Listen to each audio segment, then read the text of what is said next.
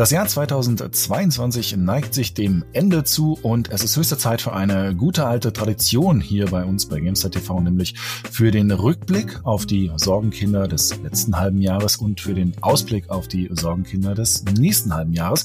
Los geht's natürlich mit dem Rückblick und da hatten wir vor sechs Monaten fünf Spiele ausgekoren, bei denen wir uns so dachten, na, ob das was wird, und jetzt, fünf, nee, fünf Monate später, sechs Monate später, können wir äh, ein Fazit ziehen zu diesen fünf Spielen. Denn zu allem, zu allem gibt es was zu sagen. Nicht immer das Beste. Aber genau dafür sind wir ja hier, sonst wären es ja keine Sorgenkinder gewesen. Äh, viele Informationen rausgesucht hat Michael Graf natürlich wieder vorbildlich. Ein, ein Streber, wie er ist, hat er seitenweise Notizen sich gemacht und äh, ja. jetzt darf er angeben. Ja. Take it away. Bumm, hier sind wir. An die Tafel. Ähm, genau, äh, ja, ich habe die Hausarbeit schon erledigt. Ja, es ist, ähm, ich, ich liebe dieses Format einfach jedes Jahr wieder, weil es, äh, es braucht zwar seine Vorbereitungszeit, aber es ist immer schön zu sehen, wie man, oder eigentlich ist es schlimm zu sehen, wie man wieder recht hatte. Na, ne, mit den Spielen, die uns Sorgen gemacht haben. Und das erste hier auf meiner Liste ist Gotham Knights ähm, wo wir äh, ist am 21. Oktober 2022 erschienen, wo wir uns schon Sorgen gemacht haben über das Gameplay, was es im Vorfeld zu sehen gab. Ne? Kommt das ran an die Arkham-Serie von Warner, den Klassiker der Superhelden äh, sozusagen? Und dann haben wir natürlich gesehen, nee, kommt's nicht. Ne, also es ist zwar vom Entwicklerteam von Arkham Origins, äh, aber Rocksteady, die ursprünglichen Arkham-Macher, arbeiten jetzt an Suicide Squad. Also und auch die Arkham Origins-Macher haben es nicht geschafft, an die den Ruhm dieser alten Serie anzuknüpfen. Äh, die GameStar hat eine Wertung gegeben von 70. Der Metacritic-Schnitt für die PC-Version liegt bei 66, also sogar noch mal eine, eine Nummer tiefer. Man muss allerdings sagen, wenn man sich so mal äh, in Reddit reinliest und so ein bisschen schaut, was die Communities da draußen machen, der Ruf und die Wahrnehmung von Gotham Knights sind gar nicht so schlecht. Also nicht überschwänglich, dass das Spiel begrüßt worden wäre als Heilsbringer des DC-Universums, aber es ist solide. Es ist spaßig und es gibt Leute, die sagen, hey, ja, ich habe mir das gekauft und bin damit gar nicht, äh, gar nicht so unglücklich. Wenn man dann aber tiefer reingeht, so in die Zahlen und was passiert ist nach Release, muss man noch ein bisschen sagen, äh, so erfolgreich war es dann äh, nicht für Warner. Also man sieht zum Beispiel, äh, die auf Steam hat es momentan unter 2000 gleichzeitig aktive Spielerinnen und Spieler. Das ist nicht so gut. Klar ist es kein Online-Service-Game mit Multiplayer und sonst wie viel 10.000, die das gleichzeitig spielen. Aber man sieht schon, das ist also nur noch knapp über dem Niveau von Arkham Knight. Und Arkham Knight ist 2015 erschienen und hat jetzt sogar, das ist bizarre, zum Release von Gotham Knights wieder ein bisschen zugelegt an Spielerzahlen, ne? weil Leute dachten, okay, gucke ich mir doch mal lieber das an, was hier verehrt wird als Höhepunkt der Batman-Serie und nicht äh, das neue Gotham Knights. Ähm, ist schon klar, dass es natürlich äh, Gotham Knights auch auf anderen Plattformen gibt, unter anderem im Epic Store, aber trotzdem so, wenn man sich diese Chartzahlen anguckt, kriegt man schon ein bisschen einen Eindruck davon, ob ein Spiel halt durch die Decke gegangen ist oder nicht. Und ich würde hier eher sagen, ist es nicht aus Großbritannien gab es ganz gute Meldungen, was die, äh, was den Verkauf nach Release anging, wo Gotham Knights eingestiegen ist, immerhin in den Verkaufscharts auf Platz zwei hinter FIFA 23 und alles steigt immer hinter FIFA ein, weil FIFA ist, verkauft sich halt einfach wie geschnitten Brot. Also das war erstmal noch so eine, so eine relativ gute Nachricht. Aber dann gab es auch schon die Versionen für die Next-Gen-Konsolen, also für die Xbox Series und für die PS5, nach nur äh, einem Monat mit 40 Prozent Rabatt schon. Und das würdest du ja auch nicht machen, wenn sich's gerade so toll verkauft. Also lang anhalten kann dieser, dieser Verkaufserfolg nicht gewesen sein. Und sie haben garantiert nicht die Zahlen von Arkham Knight erreicht, das nach vier Wochen schon bei über fünf Millionen Verkäufen lag. Also da siehst du schon Gotham Knights niedrigeres Niveau. Lustigerweise, was sie beide gemeinsam hatten, war ein technisch schwieriger Start. Also gerade auch auf dem PC. Arkham Knight äh, damals ja wirklich am Anfang einfach kaputt auf dem PC. Bestimmte Effekte funktionierten nicht. Es gab Performance-Probleme. Ähm, inzwischen kann man das wurde das repariert und man kann es auch mit besserer Hardware einfach erschlagen, wie es ja oft so am PC ist. Ein paar Jahre später kannst du äh, kannst du es dann lösen, das Problem. Aber das hatte hier auch Arkham Knight ähm, und es hatte halt auch solche Geschichten wie, oder es hat äh, 30 FPS auf den Konsolen und wer jetzt vielleicht auch gerade mal das neue Witcher-Update ähm, gespielt hat auf den, auf den Konsolen mit Raytracing und 30 FPS, also 30 FPS sind halt wirklich, das ist, das ist inzwischen so hart, ja. das zu ertragen. Also es gibt ein paar Spiele, bei denen ist das nicht so schlimm, Aber gerade diese Spiele, wo sich die ganze Zeit die ganze Welt um einen herum bewegt, wo sich, wo in der Mitte eine Person auch noch ist, das ist wirklich anstrengend, finde ich, heutzutage, sich das auf großen Monitoren auch anzugucken, weil die Fernseher werden ja auch immer größer und dann dann nur diese 30 Bilder drauf zu haben, wenn man nicht gerade irgendwelche Bildverbesserungssysteme hat, äh, die manche Fernseher ja noch haben, das ein bisschen flüssiger und so aussieht. Und mit manchen First-Person-Spielen ist es von der Wahrnehmung manchmal auch noch ein bisschen anders. Ich habe vorhin mal noch mal kurz die Raytracing-Version von, von GTA 5 ausprobiert, wegen neuen Reflexionen und tralala. Aber selbst da, ich habe die ganze Zeit so gedacht, mein Gott, das, also diese 30 FPS, das ist wirklich, das ist so hart. Und ähm, dass es dann nicht mal wenigstens optional einen Performance-Modus gibt, wo man sagt, okay, gut, ohne mit Raytracing, das ist halt einfach das klappt halt einfach trotzdem, trotz dieser neuen Konsolen nicht. Ähm, dann geben wir halt den 60 FPS-Modus, ähm, weil das Spiel an sich ja hübsch aussehen kann. Das hat auch ohne die Raytracing-Effekte, hat es äh, schön, sieht es schön aus, nicht unbedingt super abwechslungsreich, aber schön genug. Ähm, hat auch ein paar schöne kleine verspielte Details, also Sachen, wo ich so, wo ich so dachte, ach cool, dass das jetzt langsam Einzug zieht. Zum Beispiel dieses, ich hoffe, ich sage jetzt den richtigen Begriff. Ähm, ich glaube, das ist Parallax, Parallax Windows. Ähm, das ist, und zwar, ihr habt das alle schon mal gesehen, dass ihr ähm, Fensterscheiben seht und dahinter ist ein 3D-Raum. Das sieht zumindest aus, als wäre dahinter ein 3D-Raum, ah. in Städten zum Beispiel. Ähm, das ist aber ein Trick, da ist gar kein wirklicher 3D-Raum dahinter. Ähm, aber viele Open-World-Spiele fangen jetzt sehr damit an, äh, diese diese diese Effekte ähm, einzubauen, so dass es immer aussieht, als wenn wenn da ein Gebäude ist, als wäre da ein Raum dahinter. Ähm, aber dieser da kann kein richtiger Raum hinter sein, weil das so viel Ressourcen fressen würde, wenn der echt wäre. Deshalb wird da mit so einem Parallax irgendwas. also ich habe mal den Begriff gehört, Parallax Windows. Ähm, und das ist, ist, eine coole Sache. Dadurch wirken, wirken diese Open World äh, äh, äh, Städte noch lebendiger. Spider-Man hatte das zum Beispiel, also Marvel Spider-Man hatte das ganz toll ähm, drin. Also es gibt da viel zu sehen und, und die Stimmung ist grundsätzlich am Anfang ja auch durchaus so, wie man es vielleicht von den, von den Arkham-Spielen äh, vorher gewohnt war, nur zerbricht danach ganz, ganz viel, weil man dem Spiel auch anmerkt, dass das eine schwierige Entwicklung hinter sich hat. Ähm, das ist, du weißt, du weißt die ganze Zeit nicht so richtig, wo wollen die eigentlich hin, auch mit den Optionen, die sie einem geben. Also schon allein diese, schon allein die Idee, wir machen jetzt ein Vier-Spieler oder ein Vier-Helden-Spiel und man kann diese vier Helden alle steuern und zwischen ihnen wechseln. Und dann gibt's aber nur Koop für zwei Personen. Und wenn ich nicht Koop spiele, bin ich immer ganz allein. Das ist so entgegen des ganzen Teamgedankens, der ja eigentlich in diesem Spiel drin ist. Wir sind nicht mehr der Lonely Knight, äh, der da irgendwie der der einsame dunkle Rächer, der da durch die Stadt geht, sondern eigentlich sind wir zu viert. Ja, aber die Hälfte der Crew liegt auf der Couch. äh, was? Also allein schon diese, dieses dieses dieses Grundsystem sorgt einfach für Probleme, weil wie cool wäre das gewesen, wenn die wirklich zu viert auch ein bisschen was machen, auch ein bisschen inszeniert was machen würden. Das wird ja das Spannende werden bei Suicide Squad, weil da ist auch Vier-Spieler-Modus drin, aber da soll die KI die anderen Figuren übernehmen, wenn du nicht dabei bist. Kann natürlich auch im völligen Chaos enden. Aber was das allein schon für für für Banter-Möglichkeiten äh, ergibt, wenn die untereinander miteinander reden die ganze Zeit und irgendwie miteinander Action machen, und das ist ja alles auf der Straße liegen gelassen worden. Ja. Muss man muss man tatsächlich ja, so sagen. Ja, sie haben ja sogar noch einen Vierspieler-Koop reingepatcht, aber ja. halt nur für einen separaten Spielmodus, ne, für dieses Heroic Assault und nicht für die Kampagne. Und denkst du, hä? Also irgendwann in diesen fünf Jahren Entwicklungszeit müsst ihr doch mal über euer Konzept richtig drüber gegangen sein und gesagt haben, was, was erwarten die Leute denn von so einem Spiel, genau wie du sagst. Aber was sie stattdessen gemacht haben, war halt, sich irgendwie umzugucken, okay, welche komischen Trends können wir noch mitnehmen? Wie Crafting und Grinding, was ja das heldenhafteste überhaupt ist. Grind, ne? Nix ist, nix sagt mir mehr Batman, als Leute verkloppen zu müssen, um Material zu sammeln, damit ich endlich meine Ausrüstung aufwerten kann. Aber die anderen die sind ja auch nicht so reich wie er.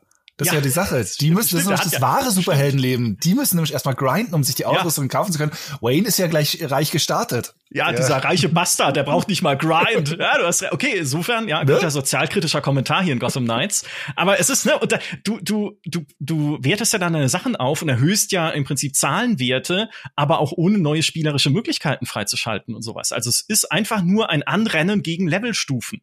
Du versuchst deine Ausrüstung hochzustufen, um mithalten zu können mit den Stufen der Gegner aber ohne dass das Spiel dadurch irgendwie besser oder interessanter oder irgendwie so rollenspielmäßig toller wird, sondern es pur ein aufgesetztes System. Wir haben dieses muss, Problem ja im Grunde genommen auch schon bei äh, sowas wie dem äh, Marvel's Avengers gesehen. Gerade in Kombination ja, mit Superhelden ist das mit den ist das mit den Rollenspielsystemen, zumindest wenn man die an so Grind-Ausrüstungsgeschichten ranhängt, eine schwierige Kiste, weil äh, wenn dann nicht mal sich jetzt groß auch die Kostüme dadurch ändern oder die Fähigkeiten dadurch sonderlich ändern, dann ist so, dann dann fällt immer noch mehr auf, wie affig das eigentlich ist. Und dabei muss man ja fairerweise sagen, in, in dem Arkham Knight Spiel jetzt hier, äh, nee Quatsch, Arkham doch, nee, Arkham Knights, so rum. Ey, diese, diese Serie, ich komme bei den Namen immer durcheinander.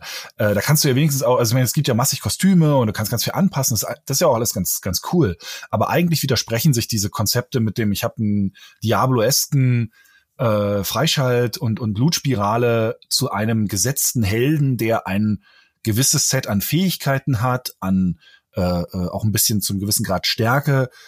Das, ich meine, dafür nehme ich doch einen definierten Helden, aus einer Marke. Also wenn ich jetzt anfange mit Spider-Man zum Beispiel und dann sage, ja, aber Spider-Man, du kannst halt Spider-Man aufleveln und da kann der am Ende äh, irgendwie Sachen, die Spider-Man gar nicht macht, in irgendwie, für die Spider-Man überhaupt nicht, keine Ahnung, Burger backen oder so, weil du dann noch ein Minispiel hast mit, äh, äh, äh, jetzt sollst du auf einmal ein Restaurant managen, wo man sich ja dann auch sagen will, das hat doch überhaupt nichts, die sind doch, das passt doch überhaupt nicht zusammen. Ja, und aber woran liegt das meistens, dass sowas dann an Gotham Knights meintest du übrigens gerade, ne? Also Gotham ja. Arkham, man kommt echt äh, Gotham Knights, so rum, Entschuldigung, ja. genau. Äh, genau. Aber äh, woran liegt das denn, dass solche Mechanismen denn eingebaut werden? Naja, weil die Entwicklerteams ihren Kern-Gameplay-Loops nicht vertrauen.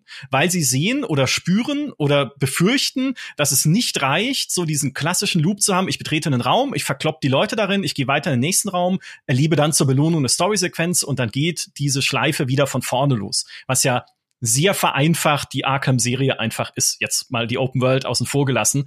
So, und hier haben sie wohl gemerkt, das scheint nicht zu reichen, um dieses Spiel motivierend zu halten, oder sie befürchten zumindest, dass es nicht reicht. Das Kampfsystem ist auch nicht mal schlecht in Gotham Knights, aber es kommt halt auch nicht an diese, an diesen Free Flow ran dieser Arkham-Serie. Ich habe in einem Review gelesen, Gotham Knights spielt sich ein bisschen wie Batman in Sirup eingelegt. Und das, ich finde das eine schöne Umschreibung, weil es ist einfach nicht ganz so flüssig, es ist nicht mies, aber äh, es ist einfach nicht äh, dasselbe und ihnen muss ja klar gewesen sein, dass dieser Vergleich dann auch irgendwann kommt. Dann haben sie eine Open World noch, wo du auch erstmal sagst, naja, die ist schon nicht wie du, ne, nicht, nicht, nicht unatmosphärisch, ne, es schon sieht stimmungsvoll aus, aber sie ist dann doch relativ leer und es gibt nicht viel Gutes und, und Wichtiges und Spaßiges darin zu tun. Also was machst du halt nach den ersten paar Stunden? Schnellreise. So, dann ist die Open World weg als Faktor ja, hm, was machen wir dann? Wir bauen halt noch so ein Crafting- und Level-System obendrauf, weil irgendwie müssen die Leute ja weiter motiviert bleiben, ja. zumal unsere Story irgendwie auch irgendwann den Faden verliert.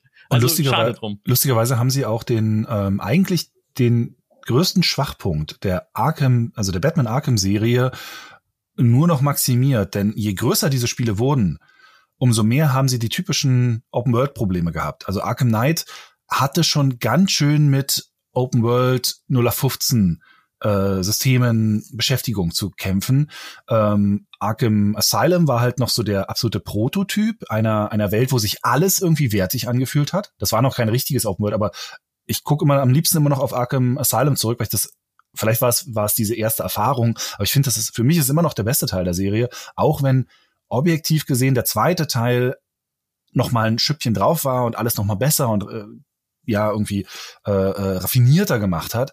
Aber dann er war auch schon mal ein bisschen routiniert und ähm, der zweite hat vielleicht noch so diesen Sweet Spot gefunden, dass sich auch die Open World an ich würde mal sagen so mindestens 75 Prozent der Zeit hat sich die Open World sehr ähm, wertig angefühlt. Also sie war ja nicht sonderlich groß, aber du hattest das Gefühl, an jeder Ecke ist irgendwas mit was, was Sinn macht, dass es da ist, also das oder irgendwas, irgendeine wertige Aktivität oder irgendein wertiges Erlebnis. Und je größer diese Open Worlds wurden, wie fast immer bei Open World Spielen, umso egaler wurde auch alles. Und das ist ein Trend, den ja viele Open World Spiele, mit dem viele zu kämpfen haben, immer dieses, ah, wir haben die große, wir, also dieses, dieses, allein dieser Marketing von wegen, Marketing-Satz mit diesem, ja, wir haben das größte Gotham aller Zeiten. Das ist doch vorbei inzwischen. Also, ja. das ist wie, wir haben ganz viele äh, äh, Special Effects in unserem animierten Film dann. Ja, sorry, aber wir sehen seit 20 Jahren Special Effects in Filmen. Wir haben alles schon gesehen. Ihr müsst jetzt Ideen haben und Geschichten und Aussagen und fu gute Funktionen. Es reicht nicht mehr einfach zu sagen, wir machen noch größer.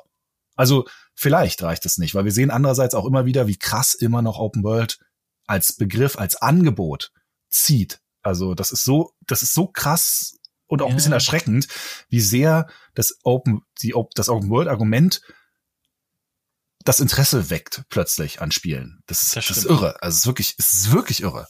Ja, ihr, wir werden äh, in unserer Anschlussfolge, wenn wir dann äh, in der nächsten Folge reden über die Sorgenkinder des Jahres 2023, zumindest fürs erste Halbjahr, da könnte der Begriff Open World das ein oder andere Mal auftauchen. wartet mal ab. Bevor wir uns jetzt aber verrennen in Gotham Knights, ähm, äh, Go Gotham Knights, doch. Ah, ey, ja. Allein schon, allein schon, dass da auch nicht Batman drin ist im Titel, ist, glaube ich, auch schon ein Problem gewesen. Es gab nicht so eine gute Identifikationsfigur.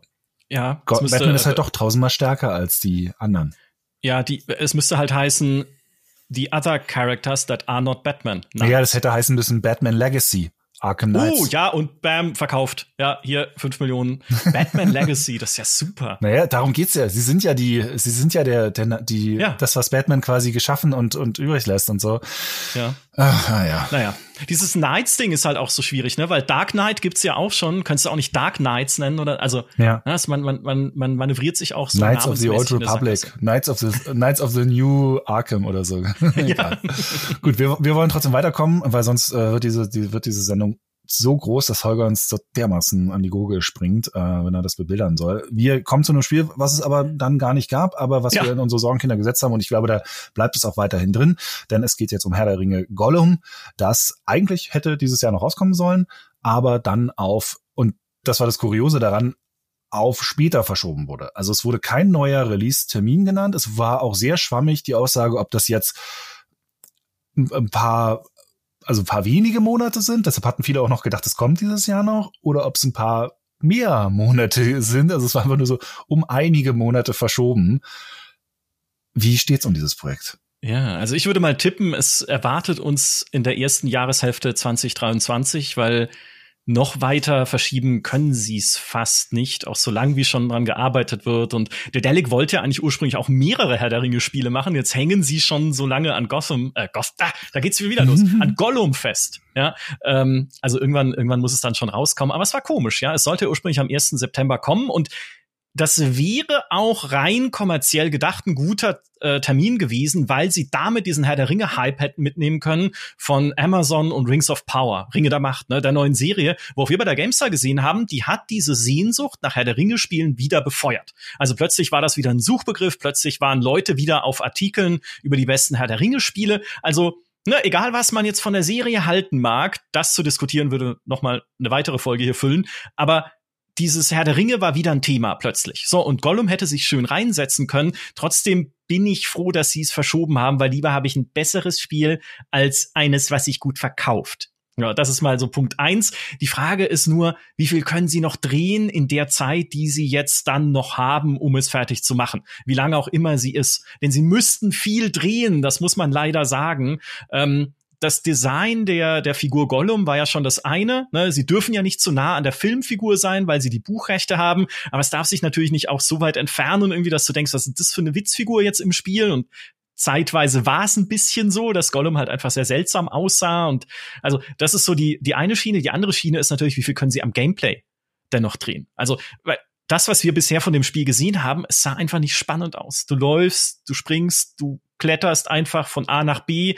Die Levels sind weitgehend linear. Ja, okay, du kannst dich manchmal zwischen zwei Wegen unterscheiden, aber dann ist halt der eine Weg mehr Schleichen und der andere Weg ist einfach mehr Klettern. Es gibt wenig Abwechslung auch im Gameplay selbst. Also Gollum kann dann zwar irgendwie Steinchen schmeißen, aber er kann auch nicht kämpfen. Es gibt, ne, wenn man es mal mit den Stealth-Größen vergleicht, wie einem Thief, es gibt keine unterschiedlichen äh, Pfeile oder Seilpfeile oder Sandbox-Levels, in denen du irgendwie selber deinen Weg finden musst mit den Werkzeugen, die dir zur Verfügung stehen, sondern halt einfach ja, mehr oder weniger lineares Schleich-Adventure in langweiligen Schauplätzen, so wir sie bisher gesehen haben, weil es waren meistens dunkle Höhlen. Ja, man sieht in Trailern auch coolere Locations, also irgendwie die Hallen von Tranduil im Düsterwald und natürlich Baradur, Saurons Turm und Mordor, aber ja, es ist halt trotzdem alles recht dunkel gewesen bislang und ach, da denkst du halt so, eigentlich, das bräuchte eigentlich jetzt schon Reboot.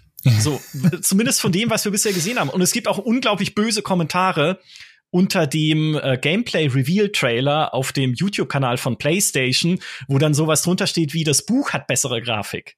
Oder hey, von dem Spiel würde ich gerne ein Remaster spielen. Also, die haben diesen Auftritt und was sie von dem Spiel gezeigt haben, sowohl der Presse als auch nach draußen, einfach in Sand gesetzt. Ja. Muss man leider äh, so böse sagen. Das Problem ist ein bisschen, wenn sie nächstes Jahr rauskommen, stehen sie halt auch gegen sowas wie ein Hogwarts Legacy, auch eine große Lizenzumsetzung, die ganzes Eckchen besser aussieht. Ob es ein besseres Spiel wird, ist nochmal eine andere Frage.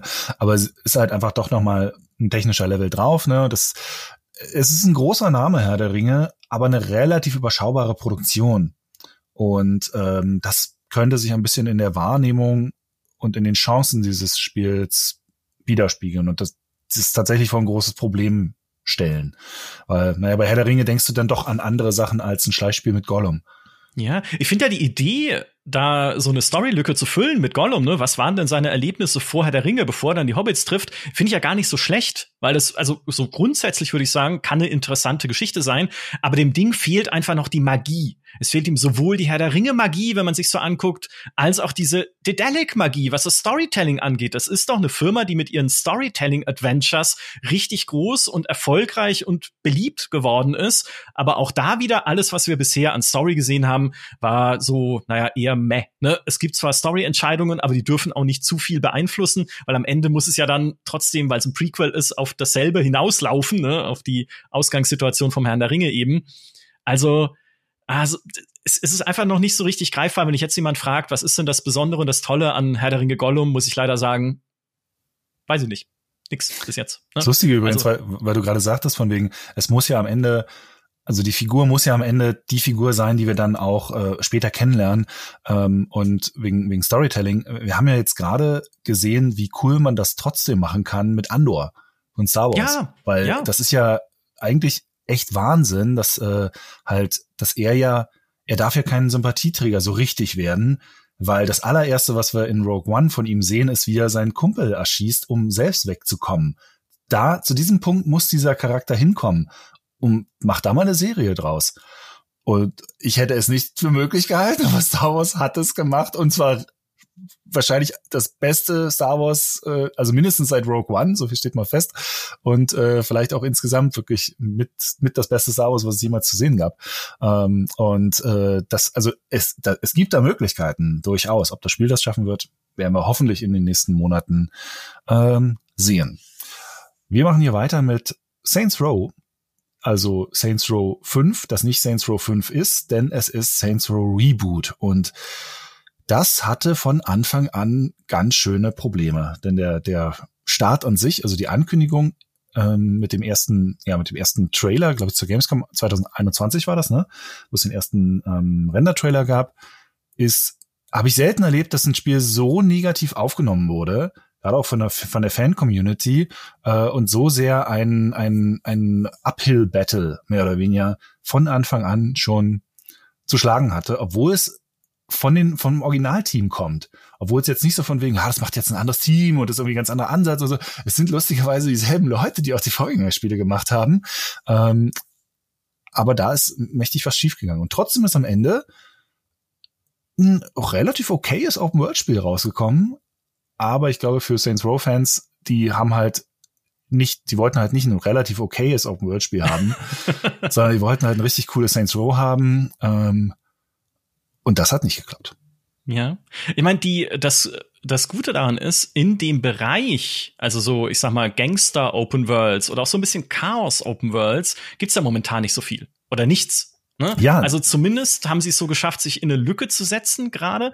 Und das hat sich auch ausgezahlt. Ähm, nicht übermäßig ausgezahlt, aber ähm, wir haben äh, von einer norwegischen Bank gehört, äh, nicht wir selber, aber diese Bank hat einen Bericht veröffentlicht.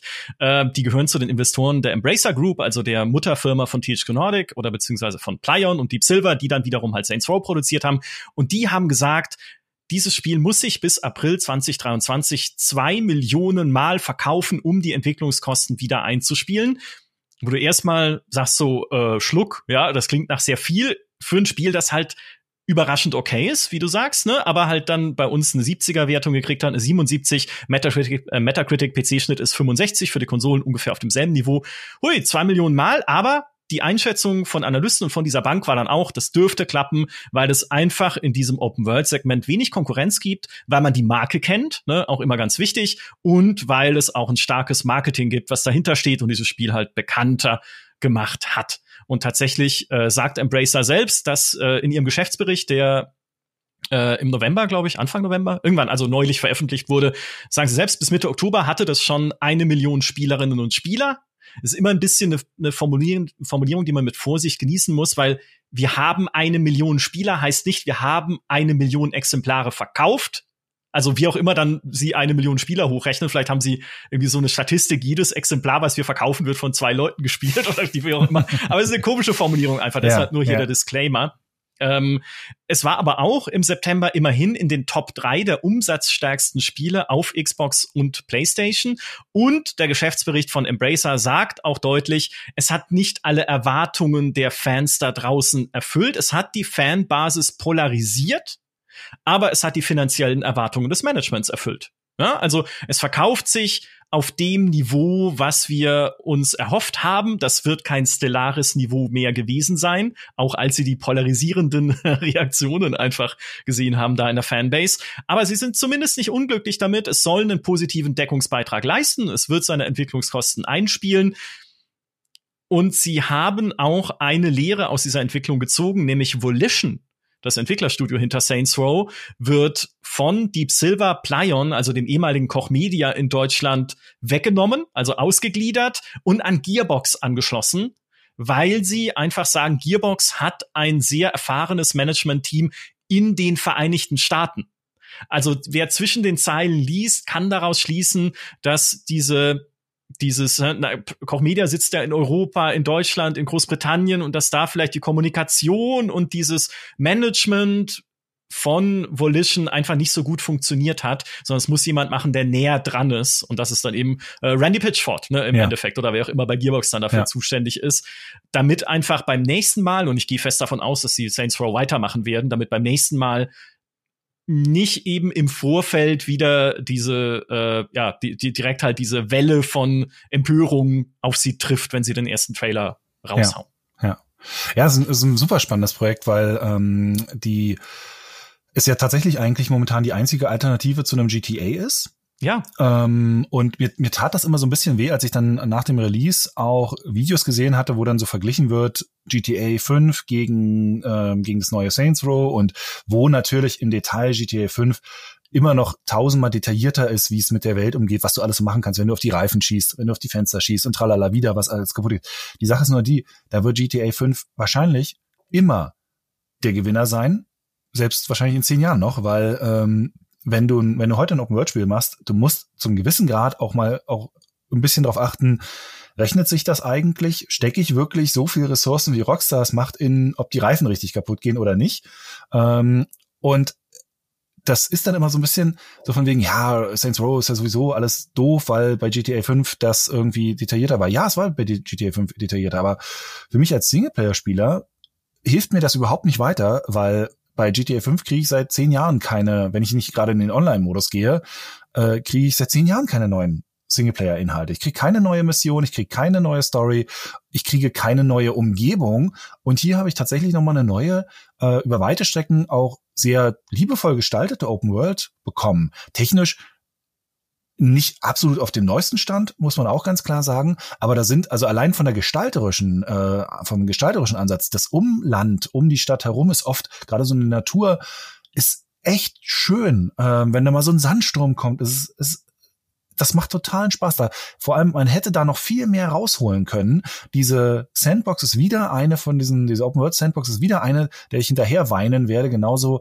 wie dem London von Watch Dogs äh, Legion, weil sie so umfangreich ist, so voll mit Gelegenheiten und du machst nur ein Spiel da drin. Also die ja. jetzt sollen ja natürlich nächstes Jahr noch drei DLCs kommen, habe ich auch große Hoffnung und und also oder sagen wir mal so, ich freue mich sehr drauf, die auszuprobieren, weil meine Hoffnung ist, dass die im Grunde genommen da weitermachen, wo die Kampagne von Saints Row geendet hat, nämlich die am Ende von der Kampagne von Saints Row hast du endlich ein Jet mit Laser dran und äh, du hast dann endlich diese ganzen Werkzeuge des Chaos, die du eigentlich bräuchtest, damit du aus dieser Welt wirklich coole Sachen rausholen kannst, damit da wirklich viel passieren kann und, und viele aufregende Sachen gebaut werden könnten.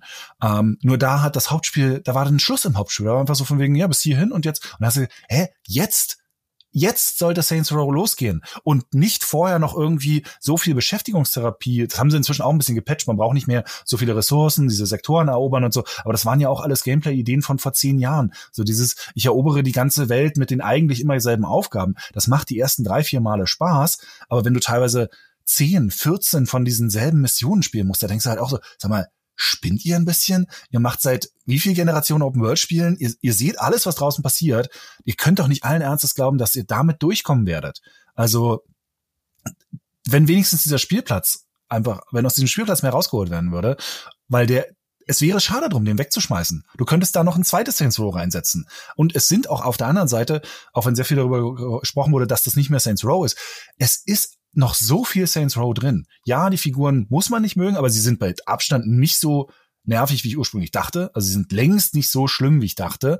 Ähm, und es sind auch so viele charmante Sachen drin. Diese ganze Questreihe mit dem mit dem Lab, äh, äh, diese Lab-Questreihe ist eines der der coolsten Erlebnisse dieses Jahr, was ich im Spiel hatte. Also es ist wirklich, da, da steckt immer noch der Geist von Saints Row an bestimmten Elementen drin. Aber äh, ich glaube, es ist ähnlich wie das Gotham Knights, ein Spiel, was an irgendeinem Punkt in seiner Entwicklung ein strengeres Producing gebraucht hätte. ist ja was, worauf wir immer wieder zurückkommen. Und das ist aber auch, glaube ich, oft so der, der Punkt, der entscheidet darüber, okay, geht das jetzt in die richtige Richtung oder nicht in die richtige Richtung? Ähm, da hätte irgendwann zwischendurch mal jemand sagen müssen, was soll eigentlich die wirkliche Identität von dem Spiel sein? Wo wollen wir hin?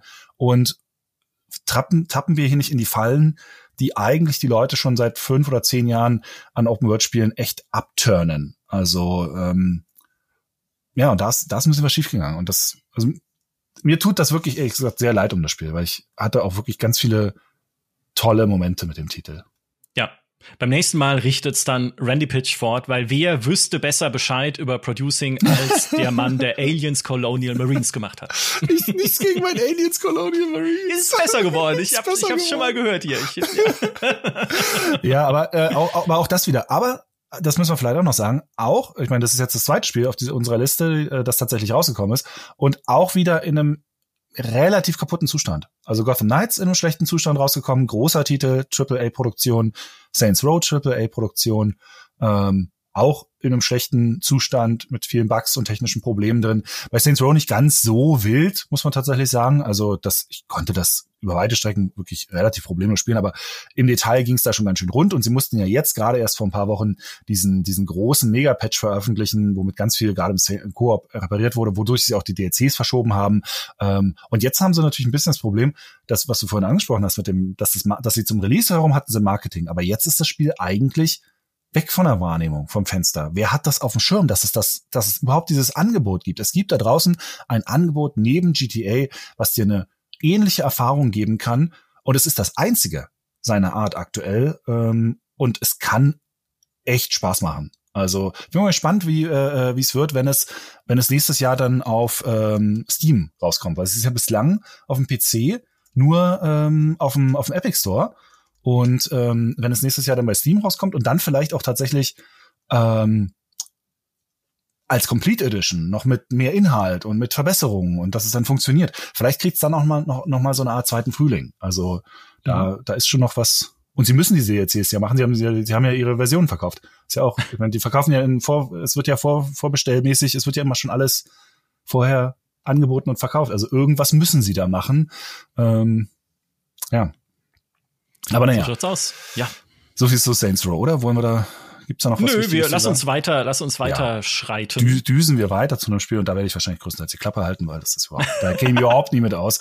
Overwatch 2 ist äh, ja. dieses Jahr in den ja, in den Early Access mehr oder weniger kann man sagen, gestartet, hat das alte Spiel abgeschaltet, hat das neue Spiel in den Early Access geschickt und hat eine der größten und im Vorfeld meist kommuniziert Entschuldigung, meist kommunizierten äh, Neuerungen gleich mal aufs nächste Jahr geschoben, nämlich die Story-Koop-Missionen. Das war ja das große Ding bei der Ankündigung. Oh, jetzt kommt hier Kampagnenmissionen und irgendwie so Koop-Missionen und tralala und Story und so. Ja, geil, cool. Das kommt jetzt nicht. Das kommt jetzt nicht. Das kommt nicht. Das kommt nächstes Jahr. Hier. Aber ihr äh, könnt immerhin das Hauptspiel jetzt kostenlos spielen.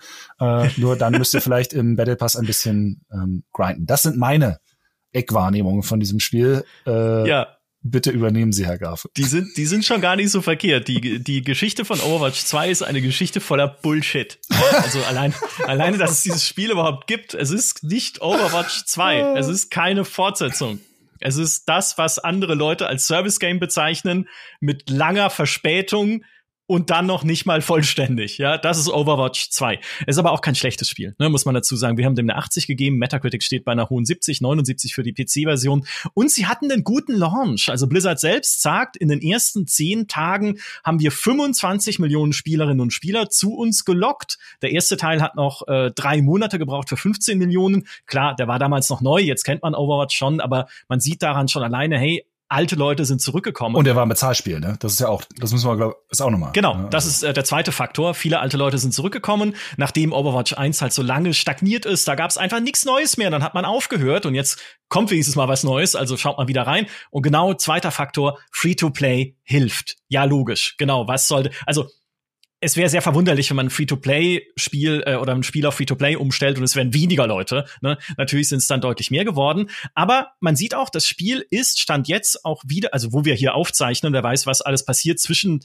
der Zeit, wo wir hier aufzeichnen und das Video erscheint. Wahrscheinlich wird sich alles einmal komplett umdrehen, was wir sagen. Aber zumindest Stand jetzt hat das Ding im Schnitt 95.000 äh, Twitch-Zuschauer, in der Spitze sogar mal über 200.000. Das ist ein echt guter Wert. Overwatch 1 hatte in seiner Spätzeit im Schnitt vielleicht noch so um die 10.000, teilweise weniger als 10.000 Menschen, die dem zugeschaut haben. Gab natürlich auch viel weniger Channels, die es gezeigt haben. Aber da sieht man, es ist wieder da. Es ist wieder ein Thema und inzwischen auf Platz 4 der meistgeschauten Spiele auf Twitch nach äh, League of Legends, GTA 5, Valorant und sogar noch vor äh, Counter-Strike Global Offensive und vor Dota 2. Hm. Okay, es steht auch noch hinter Just Chatting, aber das ist kein Spiel. Ja? also das ist noch als Kategorie beliebter auf Twitch. Aber immerhin, ja, also Overwatch hat etwas bewegt. Die Frage ist nur, wie lange hält das an? Die Spielerschaft kann wieder zurückgehen, wenn Blizzard wieder zu lange braucht. Sie haben eine Roadmap veröffentlicht, wie sie das jetzt weiterentwickeln wollen, dass regelmäßig neue Helden, neue Maps und so weiter kommen sollen.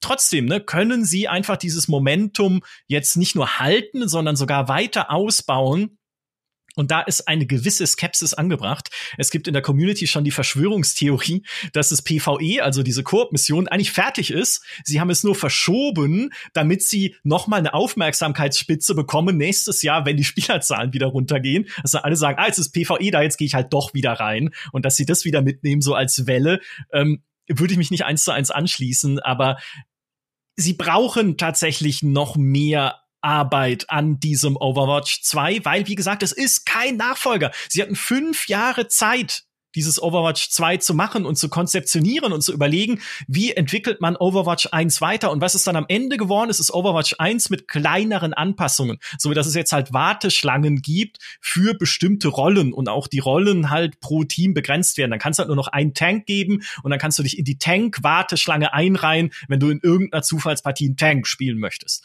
okay, alles klar, das ist eine der, eine der Neuerungen.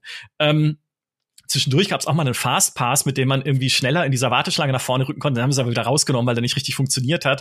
Ähm, es gibt verschiedene Dinge am Balancing, die einfach nicht gut sind, wenn man sich äh, bisschen Sachen durchliest und äh, so äh, Leuten zuhört, die halt einfach tief drinstecken, auch YouTubern, die halt tief drinstecken im Thema Overwatch. Das wage ich jetzt persönlich nicht zu beurteilen, weil als ich Overwatch gespielt habe, war nur ein Held der Schwächste auf dem Schlachtfeld und das war meiner, weil ich das einfach nicht gut konnte. Äh, nichtsdestotrotz hatte ich viel Spaß damit. Also ne, ich komme eigentlich aus einer Fan-Ecke bei Overwatch. Ähm, es gibt aber ein Video von Videogame Donkey, auch einem Overwatch-Experten, das sehr viel rumgereicht wurde, direkt nach Release, mit dem schönen Titel Overwatch 2 is a pathetic sequel. Also Overwatch 2 ist eine erbärmliche Fortsetzung, hat inzwischen äh, 3,9 Millionen Views, wo wir hier dieses Video aufnehmen. Und dreht sich darum, dass Overwatch 2 einfach die Kernprobleme des ersten Overwatch nicht lösen kann. Also es ist immer noch so, dass ähm, viel zu viel gesteamrollt wird. Also ein Team mit dem kleinen Finger das andere aufwischt und das Spiel schafft es nicht da, dem eine Gerechtigkeit zu verleihen in irgendeiner Form. Durch konzeptionelle Änderungen, durch Änderungen an der Art wie Missionen oder wie diese Einsätze ablaufen, welche Ziele man verfolgt, durch die Klassen oder, oder, oder. Ja?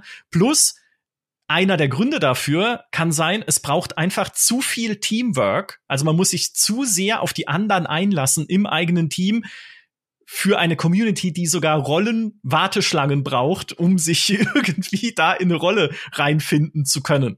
Ähm, und auch das ist ein konzeptionelles Problem dieses Spiels. Ne? Es, es verlangt zu viel Kommunikation, die dann nicht da ist bei den Leuten, die es spielen, weil die halt reinkommen und eher schnelle Action wollen und weil es auch so wirkt, als wäre es eher so auf schnelle Action ausgelegt, ist es aber eigentlich gar nicht. Long story short, Overwatch 2 ist keine Fortsetzung, die Overwatch 1 besser macht in irgendeiner Art und Weise. Und das ist wirklich ein Problem. Also ja, sie haben damit Overwatch wieder aufgeweckt. Alles andere wäre ein komplettes Desaster gewesen. Also stell dir vor, Overwatch 2 wäre rausgekommen und keiner spielt's. Das wäre das wäre wirklich eine Katastrophe gewesen. Die haben sie vermieden. Sie haben einen Plan für die Zukunft von Overwatch, aber Overwatch 2 ist, ist höchstens der Anfang davon. Wenn überhaupt. Also da muss in den nächsten Jahren und äh, solange es lebt, ja, mal gucken, noch so viel mehr passieren einfach bei dem Ding, das noch nicht passiert ist jetzt an dem Punkt. Bevor wir, bevor wir zu unserem letzten Spiel jetzt hier im Video kommen, übrigens noch ein ganz kleiner, kleiner Hinweis, weil du gerade gesagt hast, es gab einen Fast Pass, womit man an der Warteschlange vorbeikommt. Und äh, da muss ich gerade so, so dran denken, auch so ein Trend, der sich dieses Jahr äh, äh immer stärker manifestiert, der so so furchtbar, ehrlich gesagt, ist, dieses ähm, Vorbestellerversionen für so Early Access Zugänge, so drei, vier Tage ah. Early Access Zugänge oder ein, zwei Wochen und das ist dann auch Early Access nennen und im und gleichzeitig kommen die Spiele in immer schlechterem Zustand heraus. Oder also zumindest gefühlt in immer schlechterem Zustand, weil natürlich mehr darüber gesprochen ist. Es ist, es ist immer ein bisschen so von wegen, ja, Spiele kommen heute nur kaputt raus, Nummer eins. Nein, das stimmt nicht. Äh, es kommen auch Spiele raus, die über weite Strecken funktionieren. Und es gab auch früher schon immer Spiele, die rausgekommen sind und kaputt waren. Also so ist nicht, aber heute wird halt viel mehr darüber kommuniziert und viel mehr, äh, äh, da, da ist halt sofort ein Scheinwerfer drauf. Es gibt die Systeme, die sofort beurteilen, wenn es nicht funktioniert. Also stürzt du halt wie Callisto-Protokoll sofort ab, wenn das alles kaputt ist. Äh, hätte es da, hätte es Wing Commander 3 zum Beispiel zu, zu Steam, also Steam schon zu Wing Commander 3 Zeiten gegeben, dann wäre das Spiel sofort auf, ja, es läuft nicht auf meinem 386er äh, hier mit äh, was 615 KB EMS tralala Speicher oder so. Äh, also ähm, äh, das ist ein bisschen, das ist manchmal auch so ein bisschen eine, glaube ich, ein bisschen eine Fehlwahrnehmung. Aber insgesamt ist schon, es ist ja trotzdem die Wahrnehmung da, dass diese großen Produktionen, die immer professionell zumindest auch verkauft und, äh, und vermarktet und so werden, ähm, dass sie diese Frühzugänge verkaufen und diese Schnellzugänge und auf der anderen Seite aber oft auch einfach in einem Zustand sind, äh, wo du dich so fragst, ähm, Leute, euer Spiel ist sechs Wochen nach dem Release noch nicht fertig und ihr ja, verkauft genau. ich verkauft mir also, doch lieber einen, einen Spätzugang einfach, dass ich erst fünf Monate ja. nach Release dann anfangen kann zu spielen, wenn es fertig ja, ist. Ja, also was für ein Quatsch. Naja. Schwierig. Äh, das ähm, Tolle bei Overwatch vielleicht da noch, äh, da konnte man ja schon den Season Pass vorbestellen, bevor man wusste, was im Season Pass ist. Ja, sie haben die Lootboxen hier rausgenommen, es gibt, oder den Battle Pass, ne? Es gibt jetzt ein Battle Pass-System.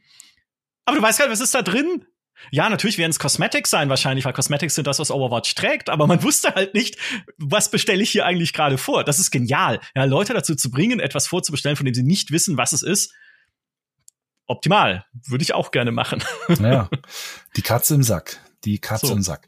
Ähm, wir kommen zu unserem letzten Spiel. Auch das wieder ein Spiel, was es ähm, leider nicht geschafft hat, rauszukommen dieses Jahr, obwohl es vom Timing her auch hier wieder ideal gewesen wäre, denn jetzt äh, startet ja auch gerade der oder ist gerade gestartet der zweite Avatar-Film, was Way of the Water oder so wie er heißt, ähm, gerade im Kino und ähm, wie bei der Herr der Ringe-Serie wäre es eine sicherlich sehr clevere Verknüpfung gewesen, das neue Avatar Open World Spiel zusammen mit dem äh, Film rauszubringen, auch wenn die beiden nichts direkt miteinander zu tun haben. Ne? Also sind ja ist ja unabhängig davon, aber äh, wir kriegen wir kriegen es äh, frühestens 2023, vielleicht auch erst 2024. So richtig. Gottes Willen. Weiß das. Ich sag so richtig dir, weiß das niemand. Ich lehne mich jetzt aus dem Fenster. Ich sage, es werden, es wird eines von zwei Dingen jetzt passieren das Ding Nummer eins ist, nachdem wir mit diesem Video fertig sind, kommt eine Tonne Gameplay von Avatar und Ubisoft sagt, hier, jetzt, da ist es endlich. Und hier jetzt ist die Demo, ihr könnt ausprobieren. Ja, oder hier ist, hier ist eine Demo, hier ist alles. Weil, wann, wenn nicht jetzt? Ja. Wann, wenn nicht jetzt, wo alle gehypt sind von Avatar 2, was ja, ich habe noch nicht gesehen, aber scheinbar soll es kein schlechter Film sein, zumindest halt wieder optisch wahnsinnig eindrucksvoll. Also, wenn ich doch Werbung machen möchte für dieses verdammte Spiel, wenn es schon nicht jetzt kommt, dann doch jetzt jetzt. Also entweder kommt, entweder sitzen Micha und Fritz in ein paar Tagen, nachdem dieses Video gedreht wurde, weil wir halt leider vorproduzieren müssen für die Weihnachtszeit, weil wir zum Glück Urlaub haben. entweder sitzen wir jetzt in ein paar Tagen, Tagen da und sagen, scheiße, jetzt hauen sie alles raus, ja, und es sieht geil aus. Das ist Möglichkeit eins. Und Möglichkeit zwei, was passieren kann, ist, es verschiebt sich noch ganz viel weiter weg als wir bisher erwarten. Also wie du es gesagt hast, dann eher auf 2024 oder zumindest aufs Ende 2023, weil warum sollte man es denn jetzt nicht zeigen, wenn es hm. schon so nah wäre, dass es halt noch einigermaßen zusammen mit dem Kinofilm verkauft werden könnte. Ne? Naja, das, so du, das, das kommt direkt nach Beyond Good and Evil 2.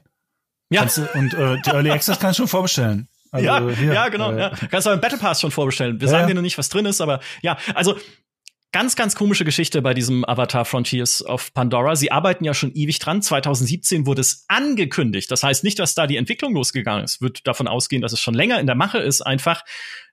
Und wir, wir wissen zwar inzwischen, es ist ein Action-Adventure, sagen sie, aus der Ego-Perspektive. Man kann äh, Reittiere nutzen, man kann fliegen auf diesen Banshees, ja, also hast auch Flug, du hast volumetrische Wolken, du sollst durch die Himmel von Pandora gleiten aber was mache ich da? Also Raytracing-Wolken bestaunen. Ja, es sieht ja wirklich toll aus. Also es gibt ja auch ein Technikvideo dazu, ja. wo sie so zeigen, wie die kleinen Details sind zwar wiederverwertete Szenen hast aus dem Gameplay. Hast du gerade gefragt, was, was mache ich da? Was ist die Geschichte? Das ist doch das. Geh mal in, geh mal in den Kinofilm rein.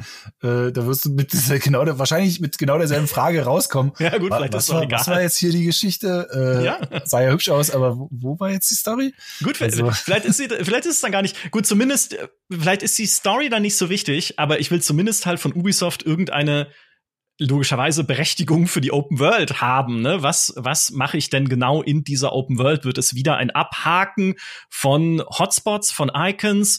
Werden sie das Versprechen einlösen, dass sie wirklich eine lebendige, eine lebende Open World bauen, wo Tierarten aufeinander reagieren sollen, wo es intelligente Pflanzen gibt, die irgendwie zurückzucken, wenn du mit der Hand hingehst? Wo ich nicht verstehe, welche Spielfunktion ist es denn, mit der Hand an eine Pflanze zu gehen? Muss ich eine Taste drücken, damit meine Figur mit der Hand nach einer Pflanze greift? Oder wa was ist diese Szene im Trailer? Oder ist es irgendwie eine vorberechnete Szene, die halt einmal in der Zwischensequenz passiert? Hey, äh, da streckst du deine Hand nach einer Pflanze aus und dann geht sie zurück, weil warum, warum sonst, warum, sonst geht meine Hand zu, also, ne, weißt du, was ich meine? Es ist halt so eine komische künstliche Szene, aber auf jeden Fall Pflanzen sollen auf dich äh, reagieren. Das Fliegen ist drin, das, die Welt soll groß sein, ja, höchstwahrscheinlich, weil eine Welt, in der man fliegen kann, braucht gewisse Ausmaße. Kann nicht sein, dass ich auf den Banshee steige, dann fliege ich zehn Meter und lande wieder, weil es geht nicht weiter, sondern du brauchst Fläche, du brauchst Größe. Und wie füllen sie diese Größe? Also es ist einfach noch, es sind, es sind nur Unbekannte dieses Avatar Frontiers of Pandora.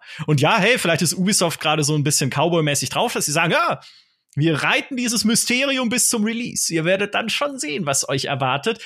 Aber das kann ich mir beim besten Willen nicht vorstellen. Die müssen uns doch vorher wenigstens einmal irgendeine Form von Idee geben, wie dieses Spiel funktionieren wird. Bisher ist das alles nur Atmo also auch der Gameplay-Reveal, Gameplay-Reveal war ja halt Atmo. Oh geil, dichter Dschungel, sieht toll aus. Kleine Viecher auf den Pflanzen, die da rumkriechen und alles, ja, sieht schon lebendig aus, wie es Pandora auch sein soll, aber kein Gameplay.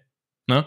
Äh, ja. Ich muss ganz ehrlich gestehen, ich glaube ehrlich gesagt, ich glaube, Ubisoft ist aktuell nicht in einem Zustand, dass sie ein wirklich tiefgreifend faszinierendes Spiel dieser Art machen könnten, weil die Marke an sich bringt eben nicht so viel Story mit. Also sie müssten sehr viel Eigenkreativität reinbringen, um die Lore, um die das Mysterium dieser Welt mit genug Unterboden zu füttern, den sie auch spannend erzählen können, den sie spannend inszenieren können. Und alles, was ich so die letzten zehn Jahre von Ubisoft gesehen habe, sagt mir, dass sie nicht strukturell nicht in der Lage sind, so etwas zu machen weil einfach die Aufteilung, wie sie ihre Spiele entwickeln, zu sehr dieses, das eine Team macht da so ein bisschen hier so die Nebenaufgaben und macht, legt dann so Zettel hin, wo so kleine Storytextchen draufstehen, die nichts irgendwie groß mit dem ganzen Schissel zu tun haben, den du da machst. Ich glaube nicht, dass die aus dieser, aus dieser maschinellen Denke der Entstehung, wie gerade die Open-World-Spiele bei ihnen entstehen, dass da sowas rauskommen kann, was irgendwie dem der Faszination, die vielleicht dahinter stecken könnte, gerecht werden könnte. Ähm, weil, also selbst, man sieht das das ist also alles, was irgendwie in letzter Zeit von ihnen kommt, jetzt vielleicht mal so sowas wie Anno rausgenommen oder so. Die, die sind, glaube ich, sehr, die arbeiten sehr für sich. Ähm, aber alles, alle ihre Großprojekte, auch zum Beispiel jetzt dieser letzte Far Cry DLC, natürlich war nur ein DLC, aber er war halt so ein Malen nach Zahlen, äh, obwohl er eigentlich ein super Kreativding sein sollte, mit von wegen hier springen durch 15, äh, äh, 15 Challenges mit unterschiedlichen Welten und da ist dann alles verrückt und tralala und trotzdem hast, hat man die ganze Zeit das Gefühl, ja, hier wurde doch nur der Editor ein bisschen hin und her geschoben und irgendwie so Gegner ein bisschen gereskinnt und so ein bisschen systematisiert, also so Spielmechaniken auf sie raufgelegt, aber nichts davon fühlt sich organisch an oder äh, oder natürlich, also eine Welt, in die man wirklich abtauchen kann, äh, in die man sich immer wieder verlieren kann, äh, äh, wie es dann eben doch über weite Strecken zum Beispiel eben die Bethesda-Spiele ähm, schaffen. Auch da gibt's auch viele Schwächen, aber dieses sich in diesen Welten verlieren und eine Bedeutung für die Orte der Welt zu entwickeln, das wiederum kann Bethesda eigentlich ganz gut. Und da wiederum versagt Ubisoft so dermaßen krass. Also wirklich so, so unfassbar krass, dass es alles eine bedeutungslose, äh, so, so, so flach gekehrte Masse ist. Und deshalb kann ich mir nicht so richtig vorstellen, dass sie das bei, mit einem Avatar schaffen können, weil allein schon, wenn man sich überlegt, was ist denn, was gibt's denn da? Du hast einen Planet so mit Dschungel und vielleicht noch so ein bisschen Berge und ein bisschen Wasserlandschaft. So. Das, jetzt hast du noch nicht, noch nicht ein interessantes Setting, außer vielleicht ein paar Menschenbasen, wo was sein könnte. Ansonsten haben wir von den äh, Navi bislang ja, gut, ich habe den neuen Film nicht gesehen, aber wir haben von ihnen, ja, die, die wohnen halt so in den Bäumen. Da ist jetzt ja, nicht, dass du sagen kannst. So ein magischer Baum vielleicht. Ja, genau, genau. Kannst jetzt nicht zum Beispiel so. sagen, mhm. wo sind die alten Ruinen, die du erkunden kannst, wo du dann irgendwie vielleicht die Lore, die verlorene Lore dieses Planeten oder das, das Volk ist davor oder die verlorene Geschichte der Navi aus ihren Frühzeiten, waren sie vielleicht auch mal eine Technologierasse und da könnt, du könntest ja unglaublich viel reinbauen, unglaublich viel entdecken lassen, ne? Aber die Marke bringt nicht so wahnsinnig viel mit. Also müssen sie das irgendwie füllen. Und ich sehe nicht, dass Ubisoft in der Lage ist, das zu füllen. Also sie haben bestimmt Leute, die das könnten, aber sie haben nicht die Strukturen dafür. So, so arbeiten Ich habe jetzt total Bock auf deine Ideen. Das klingt ja total geil. Hey, Ubisoft, wenn ihr zuschaut, oder James Cameron, wenn du zuschaust, ne, hier, das so, das sind geile Ideen. Na, ich meine, das ist ja, das ist ja ein bisschen, wenn man zum Beispiel vergleicht mit gerade mit dem ersten Horizon, das war ja diese, diese Faszination auch im ersten Horizon, dieses Entdecken, was ist mit dieser Welt passiert, was ist die Geschichte davor. Und das ist ja auch die große Stärke von einem Fallout, dass sie es schaffen, die Zukunft der Welt spannend zu machen, aber gleichzeitig auch die Vergangenheit der Welt spannend zu machen, weil es nicht unbedingt nur unsere Vergangenheit ist, sondern eine alternative Version von der Vergangenheit. Ich meine, überleg mal, wie sehr du bei, bei äh, Fallout immer auch scharf drauf warst, rauszufinden, was ist denn damals passiert? Wie war die Welt anders? Also äh, äh, das ist so ein cleverer Erzählkniff. Aber man muss Nummer eins erst mal drauf kommen, man muss Nummer zwei ihn umsetzen können. Ähm, ja, und das ist, sind, reicht eigentlich schon als Herausforderung. Aber wenn du das schaffst, dann kannst du da ein, ein, ein dann kannst du, glaube ich, was unglaublich Faszinierendes schaffen. Äh, und viele sehr erfolgreiche Marken haben oder Lore-Marken äh, haben genau das ja gemacht, in beide Richtungen spannend zu sein, in die Vergangenheit und in die Zukunft. Aber so ein, so ein Baumvolk auf einem Dschungelplaneten, die seit Millionen Jahren in demselben Baum wohnen, der leuchtet, was ist denn daran spannend? Also, was, was soll denn daran interessant sein? Da muss doch irgendwas, da muss was gewesen sein vorher. Du brauchst Kontext, du brauchst Geschichte. Und ohne Kontext kannst du das alles vergessen. Das ist, dann füllst du die nächsten, nächsten Balken auf hier. Wie viele Tiere hast du trainiert? 50.000? Ja, gut, kriegst du noch mal einen Punkt für deinen Skilltree. Also ja, ich, ich, ja. ich sehe es nicht. Ich sehe es einfach nicht. Also, Sehr schön gesagt. Ja, äh, ja entweder, entweder sehen wir ein neues Ubisoft oder dieses Spiel vielleicht am Ende gar nicht mehr. Also Ne, Glaube ich eher nicht, weil sie machen ja immer noch auch äh, neue irgendwie Behind-the-Scenes-Sachen dafür, manchmal hin und wieder. Aber ähm, ich meine, das kann doch auch nicht im Interesse von James Cameron sein. Wenn ich James Cameron richtig verstehe, dann hat er sich ja dieses Avatar-Universum, dieses Setting schon ausgedacht als Kind. Das ist seine Kopfwelt, sein Universum. Und dann kann er doch nicht sagen, ja, Ubisoft, ne, mach halt, ist doch wurscht, ne, macht halt einfach irgendwie eine große Welt und man kann mit dem, mit dem Flugding da durchfliegen was dann schon. Ne? Also hier, hier ist, hier ist der Koffer, legt das Geld rein. Dafür Kann doch nicht aber, sein. Ja, aber dafür ist es ja auch ehrlich gesagt als, als Szenario relativ flach. Also. Ja, also ich, ich kann dem auch nicht so viel abgewinnen jetzt an sich, aber ja, James Cameron mag's, glaube ich. Ja. ja. Naja, ähm, das war unser Rückblick auf die Sorgenkinder, von denen manche ja gar nicht rausgekommen sind. Also sie bleiben weiterhin Sorgenkinder, aber äh, sie tauchen nicht in der Ausblicksfolge auf die Sorgenkinder des ersten Halbjahres 2023 auf, die wir jetzt hier im Anschluss gleich aufnehmen und wahrscheinlich in ein paar Tagen ausstrahlen. Mal gucken, wie die Weihnachtsplanung ganz genau aussehen wird. Da tauchen fünf andere Spieler drin auf. Und ähm, wenn euch das jetzt hier als Rückblick gefallen hat, hoffen wir, dass ihr beim Ausblick auch einschaltet, denn der wird recht ähnlich ablaufen. Leider ja, leider ja. das war's von unserer Seite. Ähm, Michael, vielen Dank für die ganzen, für die ganze Mühe der Recherche und äh, ja, äh, schreibt natürlich gerne auch was. Ja, was waren eure äh, äh, Begeisterungstitel, eure Enttäuschungstitel? Was ist aus euren persönlichen Sorgenkindern in diesen letzten sechs Monaten geworden? Und dann sehen wir uns in der nächsten Folge. Macht's gut. Tschüss.